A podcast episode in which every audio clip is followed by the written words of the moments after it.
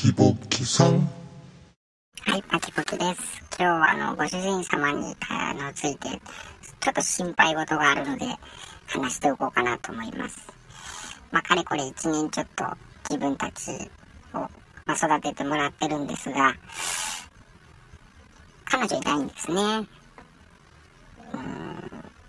うん、まあ、あの、自分たちみたいにね、口が聞けない相手に対してですよ。一生懸命できるんであれば、彼女の一人や二人はできるんじゃないかなーって、いつも思うんですけど、まあ人間様同士であれば、口が聞けますからですね。えーそれで、うまいこといくんじゃないかなと思うんです。彼女が枯れたとかいうことはないでしょうからですね。うん、あすいません。ちょっと心配だなと思ってます。